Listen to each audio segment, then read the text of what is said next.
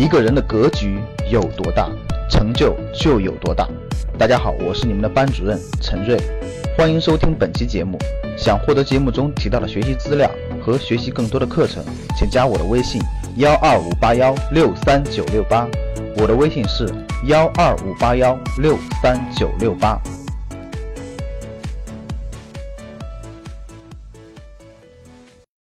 正是因为由于你的交换模式，决定了你这个模式不升级啊，你在很多行业都很难突破。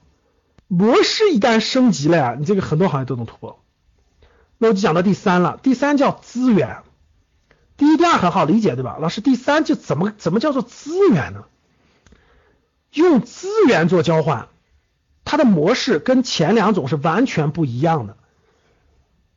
我举例子你就理解了。我问大家啊，我们整个社会，我们整个今天的社会，互相之间最缺乏的是什么？就是我举个例子啊，比如说，大家知道任何一个行业是不是都有上下游？我问大家，任何一个行业，我们举个例子，比如汽车行业。大家看好了，我举个例子，比如说，比如说家电行业，家电行业的最汽车这个产业链的最底层，是不是有各种零部件，对吧？家电行业有各种零部件，对吧？各种零部件的生产，一个小二极管呀，小电路板啊，对不对？然后二极管、电路板等等很多的东西，它是不是要供应给这种美的呀、海尔啊、格力呀这样的这种机构，对不对？然后美的、海尔、格力这样的机构，然后再把它供应给谁？渠道，对不对？比如说国美、苏宁、京东，然后，国美、苏宁、京东，然后再到我们消费者手中，我说的没错吧，各位？它是不是每个行业都有产业链的？我问大家是不是？好，我问你们，我问你们一点，京东或者天猫或者国美、苏宁，它为什么要 A 公司的产品而不要 B 公司的产品？再问一个问题，美的、格力这些，它为什么要选择 C 公司的东西而不选择 D 公司的东西？C 公司为什么选择 E 公司的产品而不选择 F 公司的这个供应？整个产业链每一环，我问大家是不是都有选择？是不是都有很多？每一环都是供大于求的。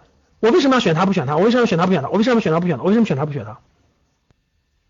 这里面有一个重要的东西，产品质量是一方面，规模是一方面，还有非常重要的一点就是信任成本。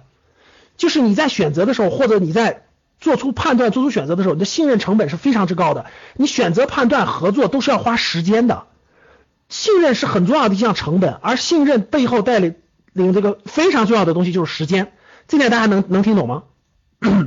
这点大家能听懂吗？就是时间，谁能给我节约了成本、节约了时间，我就会选择谁。那谁能去把这个时间成本降低呢？我凭什么相信你不相信他呢？这就是价值，各位听好了，这就是价值。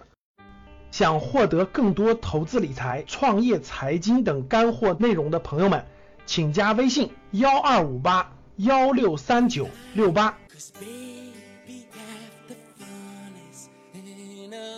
Figure